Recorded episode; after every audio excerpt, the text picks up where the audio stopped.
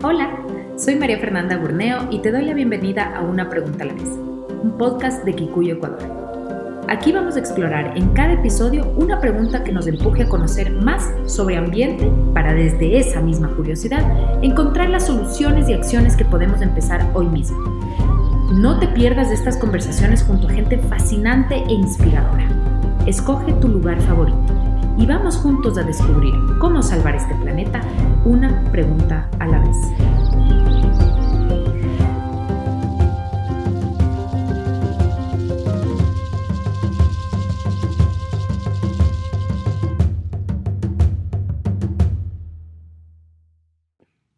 Me encanta tenerles en este primer episodio de Una pregunta a la vez. Esta vez conversamos con David Suárez Duque, coordinador del proyecto Más Algodón de la FAO en Ecuador.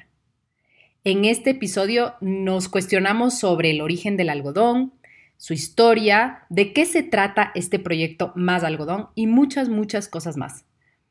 Hay un montón de información muy valiosa e interesante, así que no se la pierdan. Y una vez más, gracias por estar aquí. El primer eh, episodio de este nuevo podcast y este nuevo ciclo de entrevistas y es eh, para mí un honor empezar en un día como hoy, sobre todo porque ustedes conocen que Kikuyo es una marca que hace todos sus productos en, algodón. Así que después de meses de meses de pensarla, de darle vueltas, de, miedos, de sustos, de todo, eh, hoy me decidí a, a lanzar este podcast que se llama Una pregunta a la vez.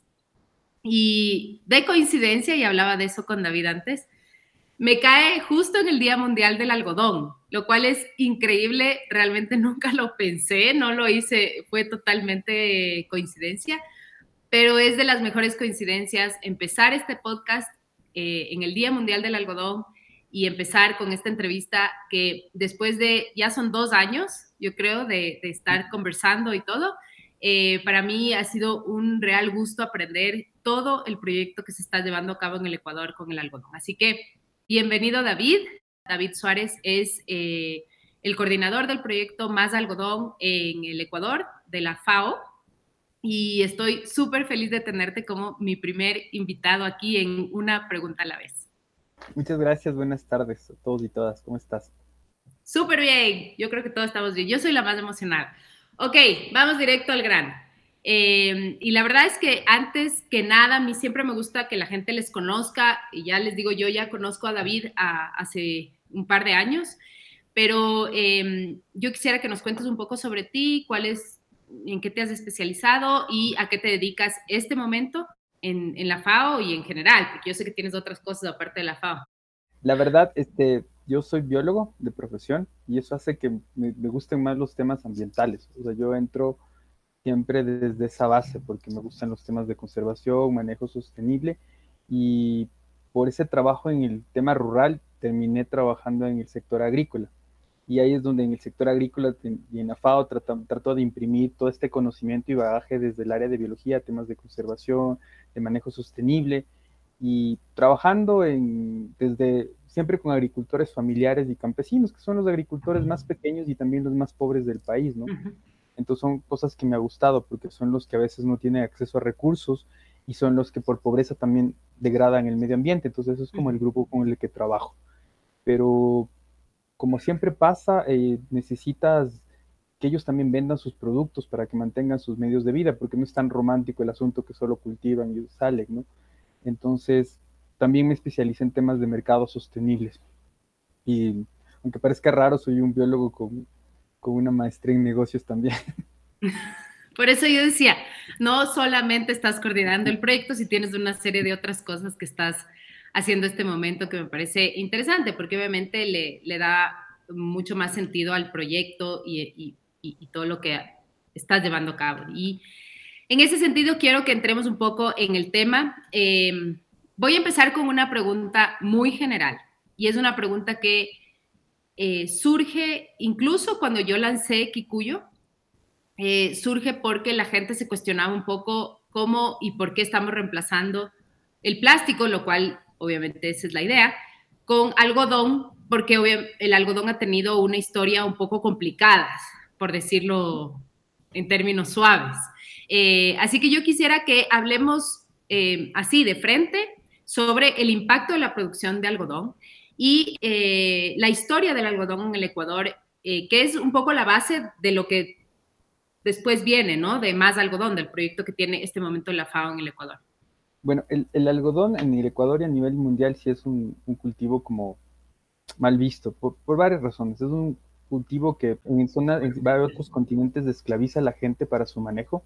Hay gente que cosecha algodón por menos de lo que costaría un almuerzo ahora en el país. Hay esclavitud todavía en otros continentes. Y también es un cultivo que necesita mucho plaguicida. Y si lo manejas mal, también mucho consumo de agua. Entonces, todas esas cosas han hecho que a veces el cultivo del algodón sea mal visto. Nosotros como país eh, éramos un país productor, incluso exportador de algodón hasta el fenómeno del niño del 98 y la dolarización, que esas dos cosas afectaron. Pero también eh, un cambio que hubo en Estados Unidos de que decidieron mecanizar el algodón y cambiar la producción a ser más extensiva y utilizar cultivos transgénicos. Estas cosas fueron como un cóctel en el caso del Ecuador y comenzó a declinar, dejamos de exportar algodón y tuvimos bajas en el cultivo. Y de hecho, por otro lado, el gobierno tuvo que invertir en otros rubros para sacar adelante.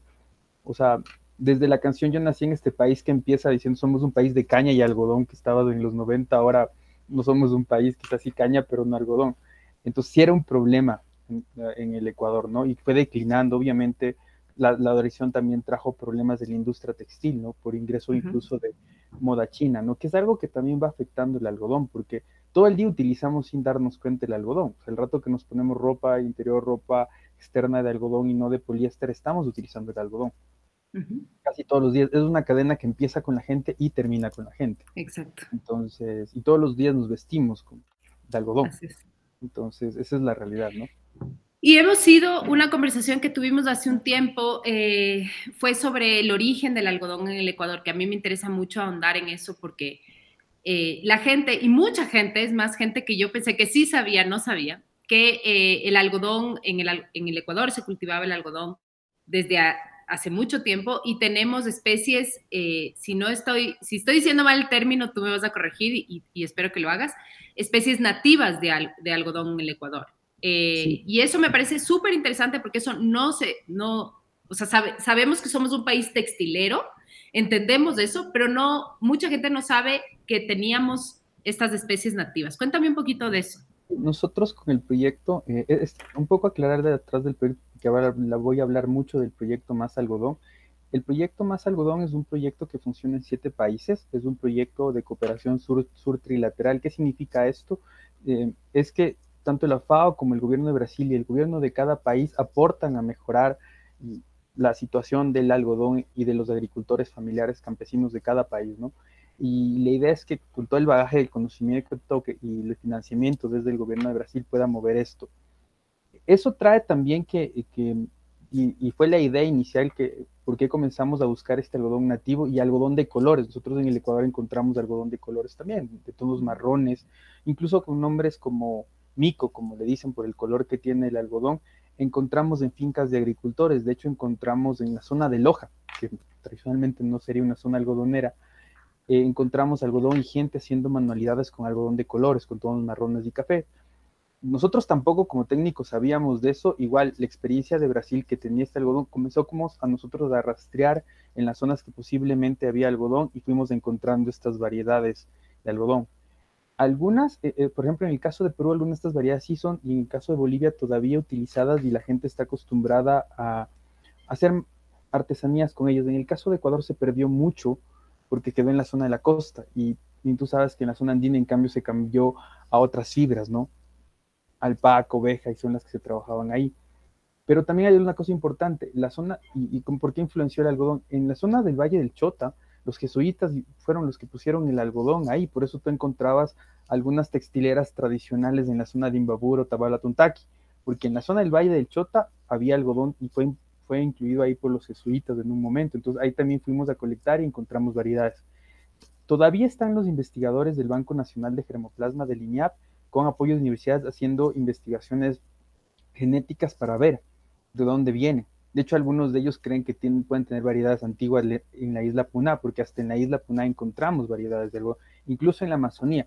los, nos faltó y hay reportes de algodón en Galápagos. Nos faltó ir a colectarles, no sabemos todavía el algodón de Galápagos que, es. Eso no sabía, de Galápagos, eso es una locura. Entonces, no hemos ido a colectarle todavía, un poco por costos y otras cosas, pero hay algodón en Galápagos y la gente del banco sabe y algún rato espero que puedan tener acceso a esa semilla.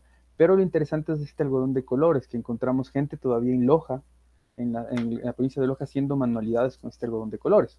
Ajá, perdón que te interrumpa en esto, pero me parece importante entender, eh, por lo menos yo quisiera saber por cómo se diferencia, es decir, por qué se hace de colores. Porque lo he visto, me has mandado eh, algunas, hemos conversado con la, con la gente que está trabajando en esa zona eh, y me han mandado fotos de este algodón y es increíble, es un café, hay uno más hacia oscuro, incluso en el Brasil entiendo que hay uno súper oscuro, y luego hay eh, tonalidades que son tonalidades como marrón hacia claro, ¿verdad? ¿Sabes por somos qué? Somos un país mega diverso, somos la diversificación, o sea, esa, es la, respuesta más rápida, ¿no? Porque claro, se fueron diversificando. Tú sabes que tenemos varias especies, la cordillera de los Andes, la región tumbesina, el Chocó, que es lo que te da estos dos hotspots que cruzan al, al país, ¿no? Entonces, todas esas también influyen en algodón. O sea, y eso es un punto que, quiero aclarar, que la biodiversidad también en la, en la, agricultura, o sea, la biodiversidad para la alimentación y la agricultura, que es en la que trabaja Pau, también nos diversificamos. Tú encuentras variedades de maíz, variedades de papa, tú también encuentras variedades de algodón. No todos han sido, por decirlo sencillo, domesticado para que puedan ser manejados por cultivo. Por ejemplo, recién este año nosotros con la estación INEA Puerto Viejo estamos tratando de comenzar a manejar uno de las variedades eh, marrones de algodón, ¿no? Ahí tengo, eh, ahí tengo una pregunta em, que conversamos justo, justo ayer y creo que es algo que me ronda a mí todo el tiempo, ¿no? Y es este concepto entre el algodón orgánico y eh, el algodón que proviene de agricultura familiar, pero además agroecológico. O sea, el concepto de lo agroecológico es súper importante para esto por la diversidad de cultivos que acabas de mencionar. Quiero que me hables un poco de, justo de esta diferencia eh, entre los dos, porque me parece importante que la gente sepa eh, que no, bueno, tú lo vas a decir, pero no necesariamente todo lo orgánico eh, es, em, es decir, puedes encontrar monocultivos orgánicos. Y eso es importante considerar al momento de tomar decisiones de, con qué tipo de textil en este caso trabajar, es decir, qué tipo de recurso trabajar, qué tipo de alimento o o flores o lo que tú pienses. Entonces, cuéntame un poco esta diferencia que es, entiendo, muy importante para el proyecto de la FAO. Sí, verás, bueno, yo voy a ir un poco más atrás. Hay certificaciones, como te mencioné en un, momento, el algodón en otros continentes incluso produce esclavitud, ¿no? Y, y hay certificaciones que, te, que lo que tratan de decir es que el algodón está siendo manejado con, plaguicidas que son permitidos o de de franja verde que son permitidos o que no, no contaminan tanto y que no esclavizan a la gente. Esa es la iniciativa Better Cotton Initiative, por ejemplo, ese, ese, el algodón certificado BCI, por ejemplo, tiene eso. El algodón orgánico tiene todas las características de orgánico, ¿no es cierto? Que es lo que estamos buscando en varios cultivos. Nosotros en Ecuador estamos exportando pitahaya, cacao orgánico y otros cultivos. Pero también el eso puede causar problemas, como ya hemos, visto, por ejemplo, en la pitahaya que tala bosque, ¿no es cierto? En el caso del algodón, nosotros en Ecuador tenemos a nivel de ensayo ya propuestas de algodón orgánico. Tenemos una ventaja ahí que, no tenemos una variedad que se llama picudo que en otros países les afecta. Creo que el mismo hecho de tener la cordillera de los Andes y eso causó que tengamos eso. Nosotros todavía no tenemos en finca de agricultores familiares el algodón orgánico, tenemos a nivel de ensayos todavía, porque el problema que tenemos por esta misma característica de la agricultura familiar de la costa, al un lado tienen un cultivo de maíz duro y al lado tienen el algodón, entonces todavía dificulta, ¿no? Pero ¿qué sí hemos logrado con el proyecto? Es recuperar ciertas prácticas de los mismos agricultores que se han ido como inventando en los años, que es algodón diversificado, por ejemplo, es algodón mezclado, algodón con maíz, algodón con, melón, algodón con maní, algodón con gandul. Y, y este microecosistema que han formado eh, permite varias cosas interesantes. Primero, ya, ya analizadas desde el proyecto ha permitido, por ejemplo, bajar el uso de plaguicidas. Nosotros tenemos datos que, por ejemplo, con agricultores que empezaron con 15 aplicaciones, 13 aplicaciones, hemos logrado bajar a 4 y todas de un sello permitido. O sea, no es todavía orgánico, pero todas son permitidas, ¿no? Podrían ser, es un algodón más sostenible. Eh, esa es una característica, por ejemplo. Y también algún rato sí estamos pensando que se podría manejar agroecológicamente el algodón aquí en el Ecuador. O sea, tenemos las pistas, nos está faltando tiempo el proyecto, pero sabemos que puede. Ahora, nuestro algodón en Ecuador es un algodón que viene de la agricultura familiar campesina, ¿no es cierto? De pequeños agricultores en la costa que rotan cultivos, que tienen que mantener la dinámica entre maíz duro, gandul, dejar descanso, tener algodón, incluso que rentan, porque nosotros sabemos que en Ecuador tenemos un problema en la costa de acceso a tierra, ¿no? Entonces, eso influencia el algodón. Pero sí puede haber lugares en Ecuador donde podríamos entrar en este proceso de algodón orgánico. Tenemos una ventaja que es la certificación orgánica Ecuador, que podría permitir en uno o dos años quizás lograrlo y tener algodón orgánico exportando desde Ecuador, o incluso para el consumo nacional. Pero tenemos otra cosa que es característica y importante en el algodón, que nuestro algodón es un algodón no transgénico. La constitución hace que nuestro algodón, sobre el 5% de algodón, según un dato que hoy presentaron el el 95% de algodón en el mundo era transgénico, el 5% no, el del Ecuador está en eso. Entonces, si nosotros lográramos un algodón orgánico, más de esta característica de no transgénico, sería un algodón altamente diferenciado y sostenible. Pero es importante algo, eh, nosotros en Ecuador, nuestro algodón no está bajo riego, porque el agricultor lo deja en alguna parte especial de su finca, lo deja como para un ingreso extra y cosas así, porque se dedica fuerte al maíz, ¿no? Que es el principal cultivo. Entonces, eso también es importante para la industria de la moda, que ven un algodón, te entregas un algodón ya solo con la, con la lluvia, sin uso riego, entonces para las industrias que están interesadas en el tema de huella hídrica, el algodón sería importante. Eh, te interrumpo porque me parece interesante lo que acabas de decir. Es más, uno de los problemas de los cultivos de algodón a nivel masivo es precisamente la utilización del agua para los cultivos. Em, y me parece interesante esto porque sí le, le convierte a, o sea, transforma completamente el, el, discurso de no utilizar algodón en muchos casos, ¿no es cierto? Es decir, si podemos potencializar un tipo de algodón como el que está, eh, están ustedes trabajando, eh, es un algodón, como acabas de decir, es decir, es un algodón bajo en huella hídrica, pero además es un algodón que eh, promueve la agricultura familiar. Tiene un montón de puntos que eh, cambian completamente eh, la historia de cómo se ha manejado el algodón a nivel global. Sí, y una cosa importante, verás, que también es necesario analizarlo. Nosotros tenemos ya y estamos sintiendo el impacto del cambio climático. Hay zonas ya en Manabí que es difícil y tienen unas pérdidas altas de maíz.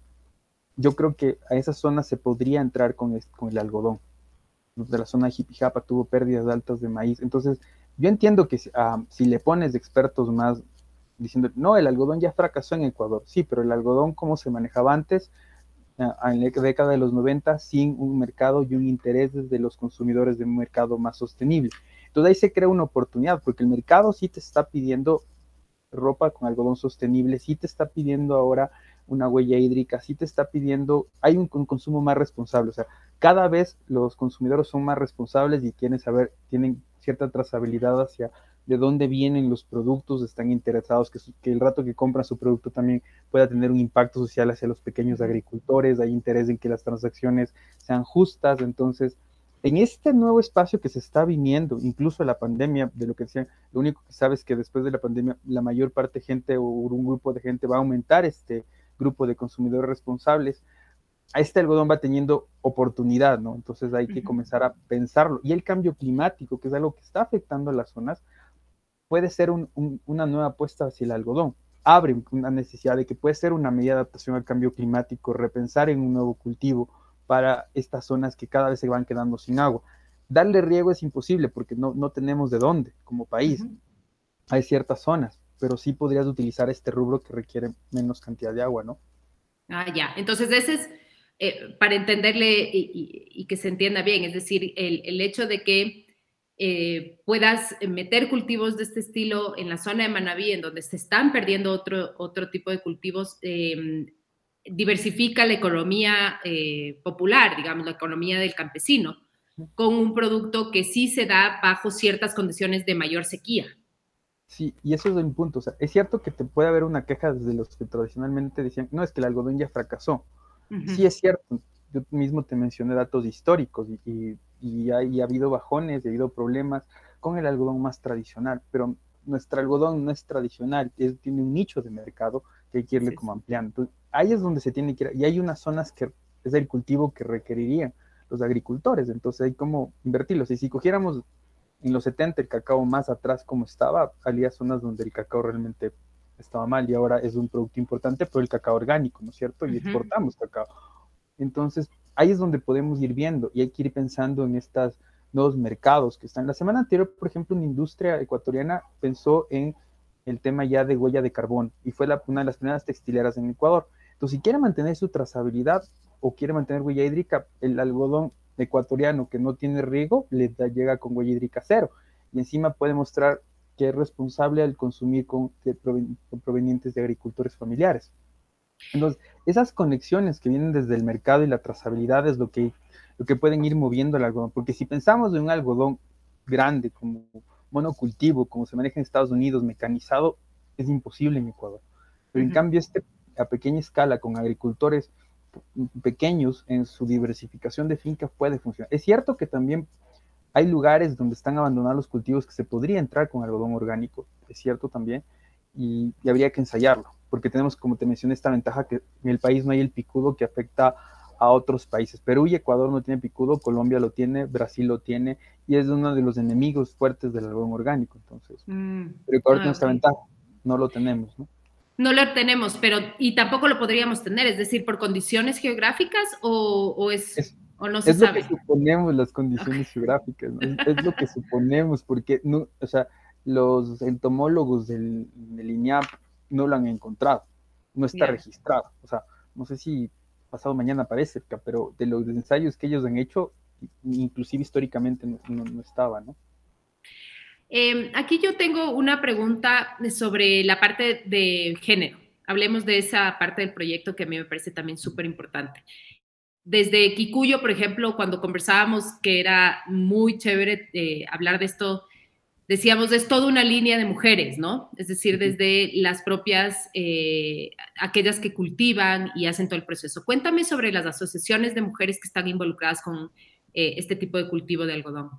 Pero yo voy a empezar un poco más atrás históricamente, porque era importante el algodón para las mujeres. Y es una cosa que cuando entrevistas a las señoras mayores, porque fue una de las primeras cosas que hicimos del proyecto, cuando empezó a comenzar a entrevistar a la gente, ya sé Dios tuve el chance de entrevistar incluso a gente que trabajaba en las empresas textileras que quebraron, para preguntarles cómo era la cosa antes, ¿no? Cómo funcionaba. Y estuve entrevistando a gente de 60 años y. Fue súper bacán al inicio para entender esta historia atrás del algodón. Y en una de esas, las señoras nos contaban que cuando estábamos en el auge del algodón, ellas entraban a cosechar. Había señoras que solo único acceso a dinero era la cosecha del algodón. O sea, la cosecha del algodón se cambiaba para alimentos. Y, claro, pero también cuando empezó el proyecto, un grupo de señoras, cuando me presenté y fue como la parte impactante, me dijeron, cuidado que nos venga a traer el algodón que aquí que nos contaminaba, que incluso causó cáncer a nuestros papás. Ese no queremos. Así de entrada me dijeron, ese no queremos.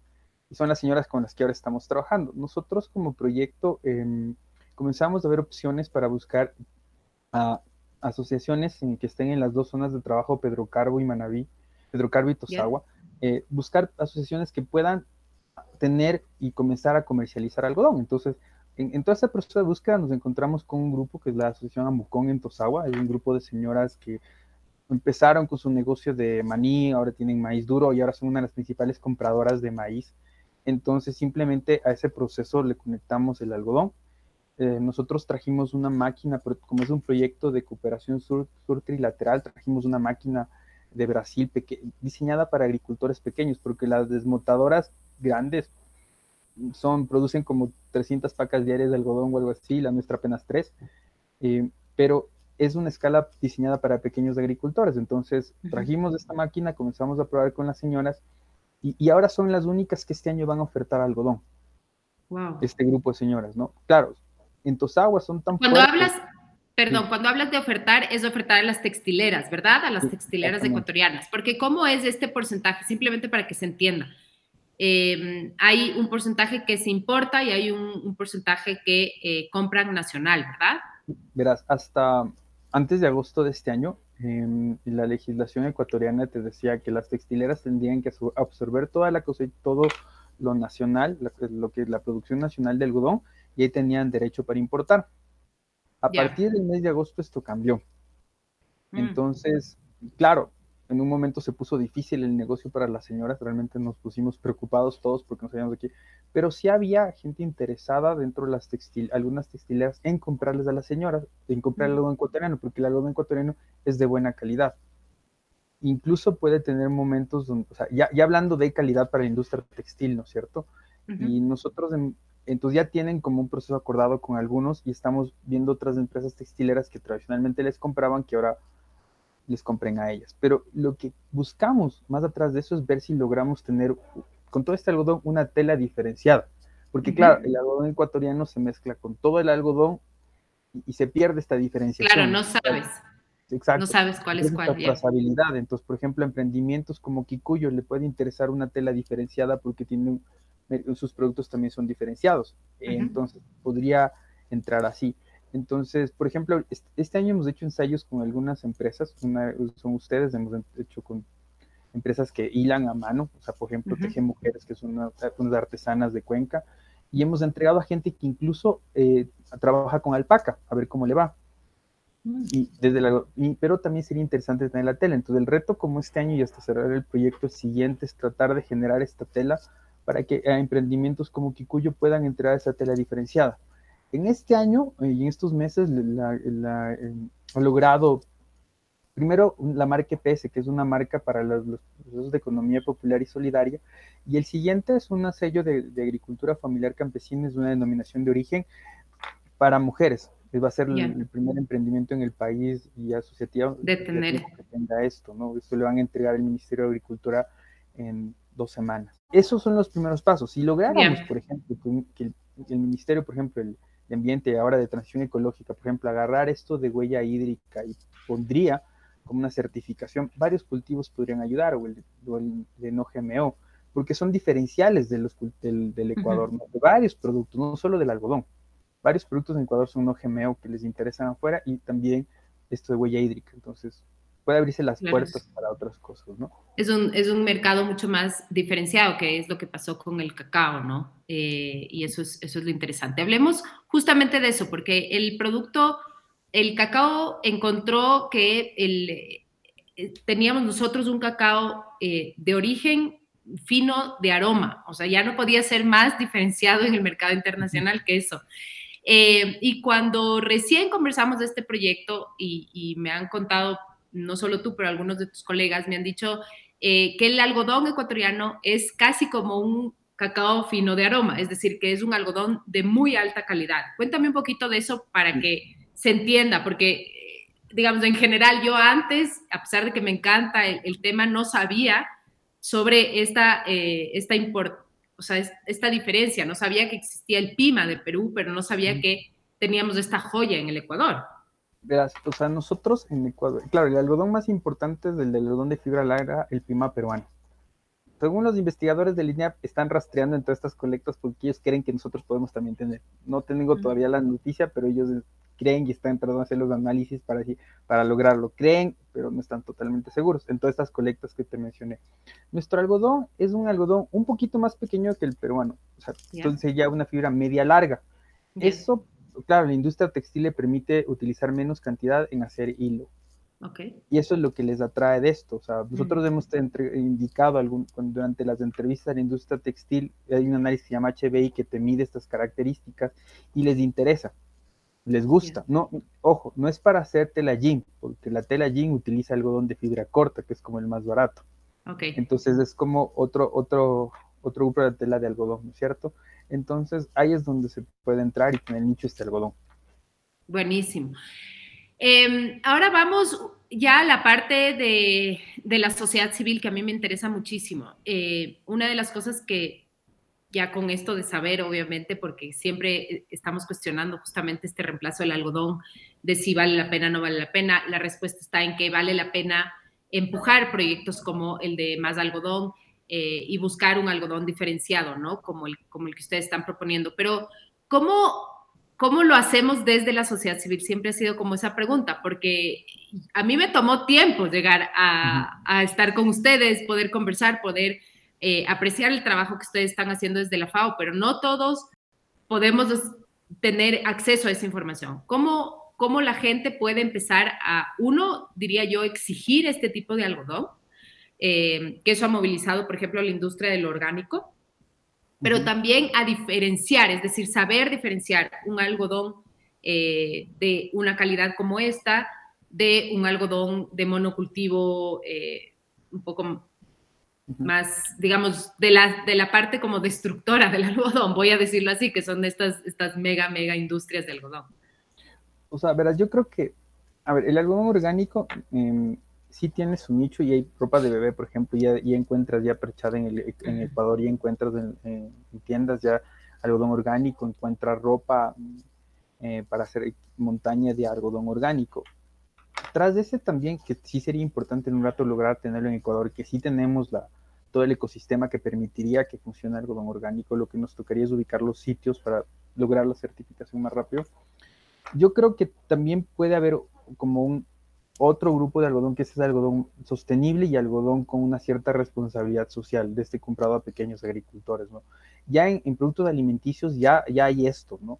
Que tiene de pequeños agricultores, estamos tratando de apoyar. Entonces, podría entrar el algodón eh, sin necesidad de lograr esa certificación orgánica que a veces puede ser súper costosa para los emprendimientos y para toda la dinámica mismo que tienen los agricultores, pero si tú tienes un, un algodón con ya huella hídrica cero, que no está con riego, que tiene bajo uso de plaguicidas o que todos son aceptados por convenios internacionales y que tú haces una cosecha a mano, poco mecanizada y otras características son más sostenibles, que demuestras que no estás esclavizando a gente, si no les pagas lo justo, yo creo que sí podría tener emprendimiento. Entonces, ¿dónde, dónde empiezan los consumidores? Si yo no compro algo, pero sí compro ropa.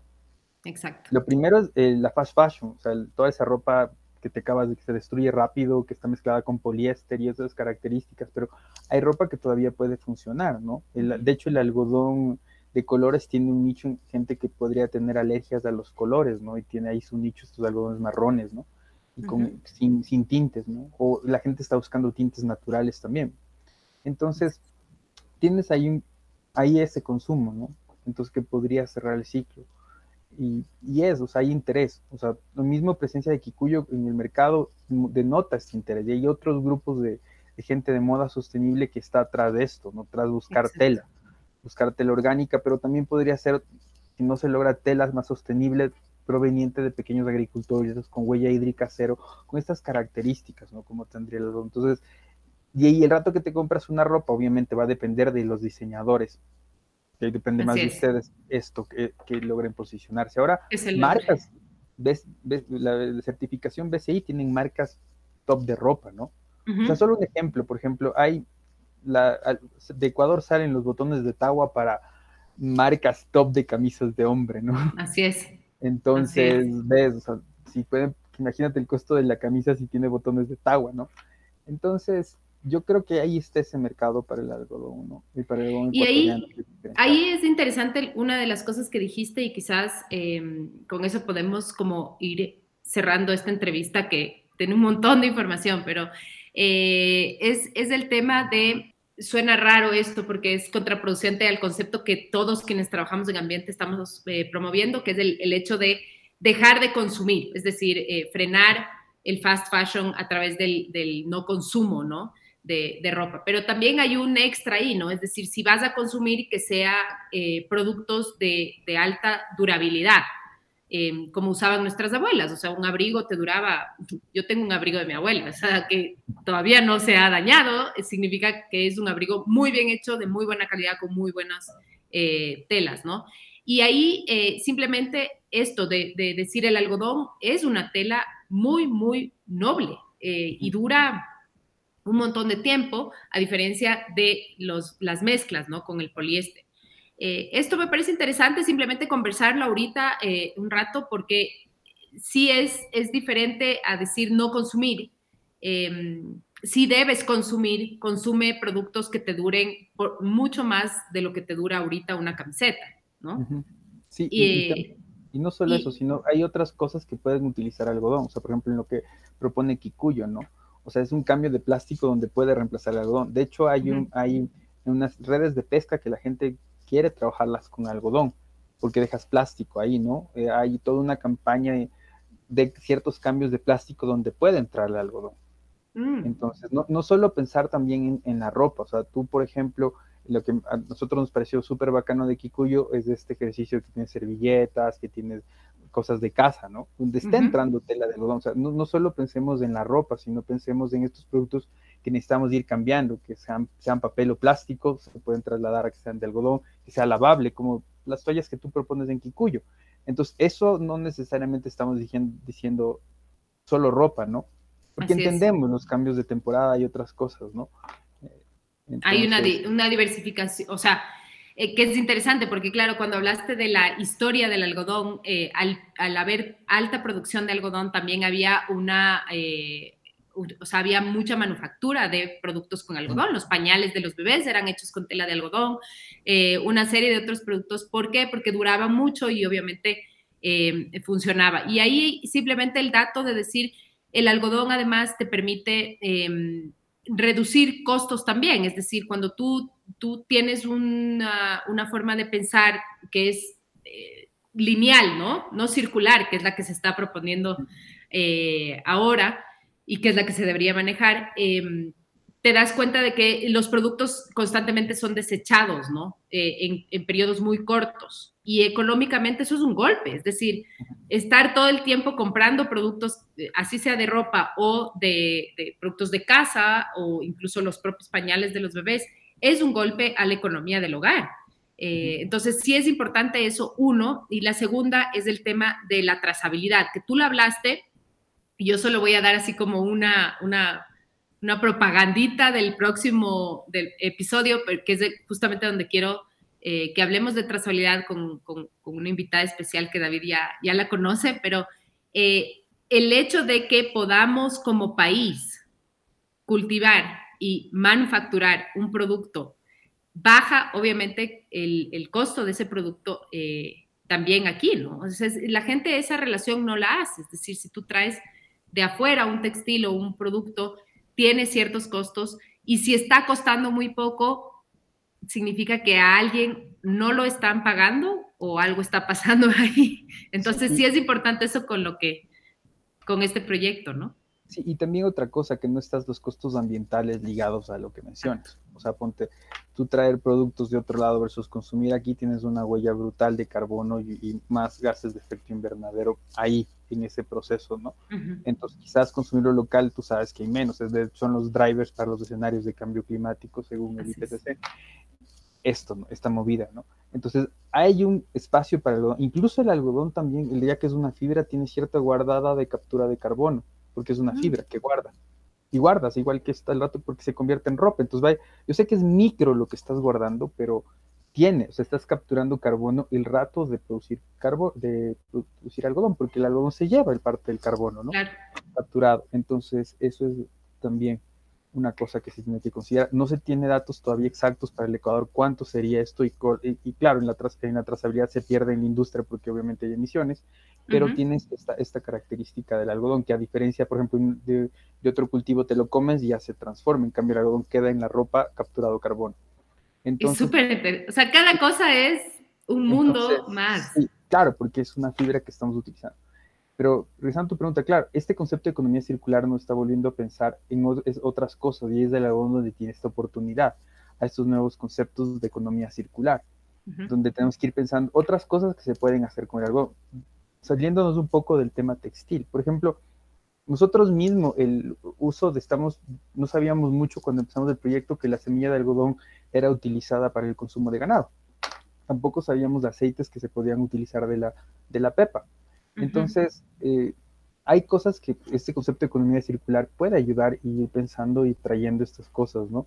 Claro, dejarlo de satanizar, porque a veces estamos también pensando, sí, es un monocultivo, daña, esclaviza, murió gente en África por culpa del algodón o causó cáncer en los 90. Claro, es verdad. En la zona de Ecuador hubo muchos problemas y hubo pérdidas brutales. Gente perdió dinero por culpa del algodón y el fenómeno en el 98 y la dolarización, porque nuestro algodón por costos no podía competir contra Cotton USA. Pero... No, históricamente, o sea, lo que hablabas, ¿no? En el Valle del, Chota eh, había, había, es decir, el, cultivo propio, la, todo el proceso era con esclavos en muchos casos, ¿no es cierto? Entonces sí, hay una historia, hay una historia muy, muy dura alrededor del algodón. Y por eso a mí me parece que el proyecto que ustedes proponen reivindica al algodón en todos estos factores, ¿no? El hecho de venir de la agricultura familiar, el hecho de el género, por ejemplo, de que sean las mujeres las, las que han estado empoderadas en todo el proceso. Eh, y luego, obviamente, el hecho de la mitigación al cambio climático y de la diversificación de los suelos, ¿no? Sí, hay dos cosas ahí solo para cerrar. Por ejemplo, ahorita nosotros ya el algodón ecuatoriano, a diferencia del año anterior, está vendido bajo este concepto de economía popular y solidaria. Solo con el cambio que vende una asociación, ya está vendiendo bajo otro, otra estructura, otra forma de comercializar ya ahora, de lo que estaba haciéndose el año anterior. Este año ya estamos vendiendo, tienen la marca de EPS, que es una marca que da el IEPS, ya están comercializando. Entonces, si a este algo y esta tela que sería de la marca EPS le comprar una artesana, podría mantener la trazabilidad dentro de este concepto de economía popular y solidaria, sin dar todas las ventajas de atrás que son difíciles de certificar, como la huella hídrica, por ejemplo. Exacto. Que, que nos dificulta, hemos buscado quién, pero hasta el año anterior no había quien en el Ecuador pueda certificar, había, era costosa, no había desde, un, desde el gobierno. Yo espero que ahora con el Ministerio de Ambiente y Transición Ecológica creo que puede ser una entrada, ya que está también la competencia de agua, podría ser algo que podría ser el Ministerio de Ambiente. Mm. Porque hay, no solo ayudaría al algodón, sino a un montón de cultivos que en el país tenemos que no están bajo riego, que a alguien le puede interesar que, que, que no esté bajo riego dentro de su propaganda final, ¿no? Así es. hay un nicho de mercado siempre. Bueno, como siempre, eh, mi curiosidad me podría dejar. El otro día conversamos con David así por teléfono, creo que conversamos como dos horas por poco. Eh, me encanta este proyecto y estoy feliz de que esta sea la primera entrevista de Una Pregunta a la vez, que es del podcast de Kikuyo. Me encanta saber que, eh, que hay este proyecto en el Ecuador. he estado muy de cerca, incluso en, algunos casos le he dicho al David, llévame por favor, y ese es el siguiente paso, lo voy a comprometer aquí a que me lleve a, ver eh, todo el cultivo y poder estar con las mujeres, que esa es mi, una de las, de las cosas que quiero hacer. Pero hoy quiero agradecerte un montón, David, por toda la información que, que nos has entregado. Es súper importante conocer sobre este proyecto, pero sobre todo conocer que existe una alternativa para este tipo de recurso que realmente es súper, súper bueno y que eh, sí, históricamente fue muy mal, manejado, pero que ahora hay eh, toda esta reivindicación eh, de, su historia, de su producción y, de su manejo de forma mucho más sostenible. Así que, de verdad, de corazón, mil gracias, David, por estar aquí. Un gusto. Sí, es súper interesante el rubro y es un rubro que mucha gente le tiene cariño. O sea, eso fue lo que me encontré yo. Es un rubro que los agricultores, y eso con eso cierro, había agricultores que decían, ¿por qué siembran el algodón? Y es, está metido, está metido mucho en las raíces de ellos, en sus características. Guardan, de hecho, algunos guardan semillas por el hecho de conservarlo, porque es ya cuando lo ves en campo, ves todo verde y una cosa blanca saliendo ahí. Hay canciones por eso que le han dedicado al cultivo, ¿no?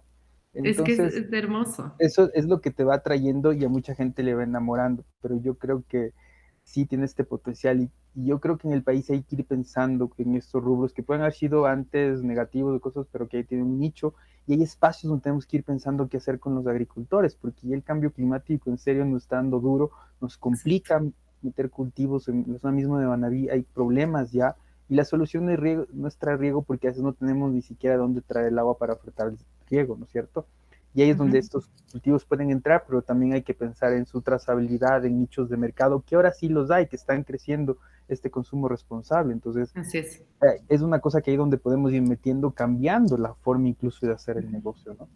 Así es, y así es. Y el hecho de eh, entendernos como un país diverso también económicamente, ¿no? Es decir, que entendamos que podemos tener una diversificación de, eh, de producción de cultivos que obviamente tengan esa parte de, social que es un, una parte fundamental del concepto de la sostenibilidad eh, como país, ¿no? El, poder sostener eh, a la agricultura familiar campesina y eh, en ese sentido, por eso me parece fascinante el hecho de poder reintroducir al algodón ecuatoriano y fortalecer la agricultura familiar campesina y eh, al mismo tiempo em, tener un producto que se diferencie en el mercado internacional. Así que una vez más, gracias David em, y, espero volverte a tener por aquí, sobre todo en un día como hoy, coincidencia total, Día Mundial del Algodón, 7 de octubre. Eh, así que nada, muchísimas gracias y nos estamos viendo en el próximo episodio de Una Pregunta a la vez. Gracias, un gusto. Gracias por escuchar esta increíble entrevista en Una Pregunta a la vez. Recuerda que nos puedes seguir en Facebook, Instagram y YouTube como Kikuyo Ecuador. Si te gustó este podcast, no te olvides suscribirte y si te animas, déjame una reseña para que esta información pueda llegar a más gente. Te mando un abrazo inmenso y nos vemos en el próximo episodio de Una Pregunta a la vez.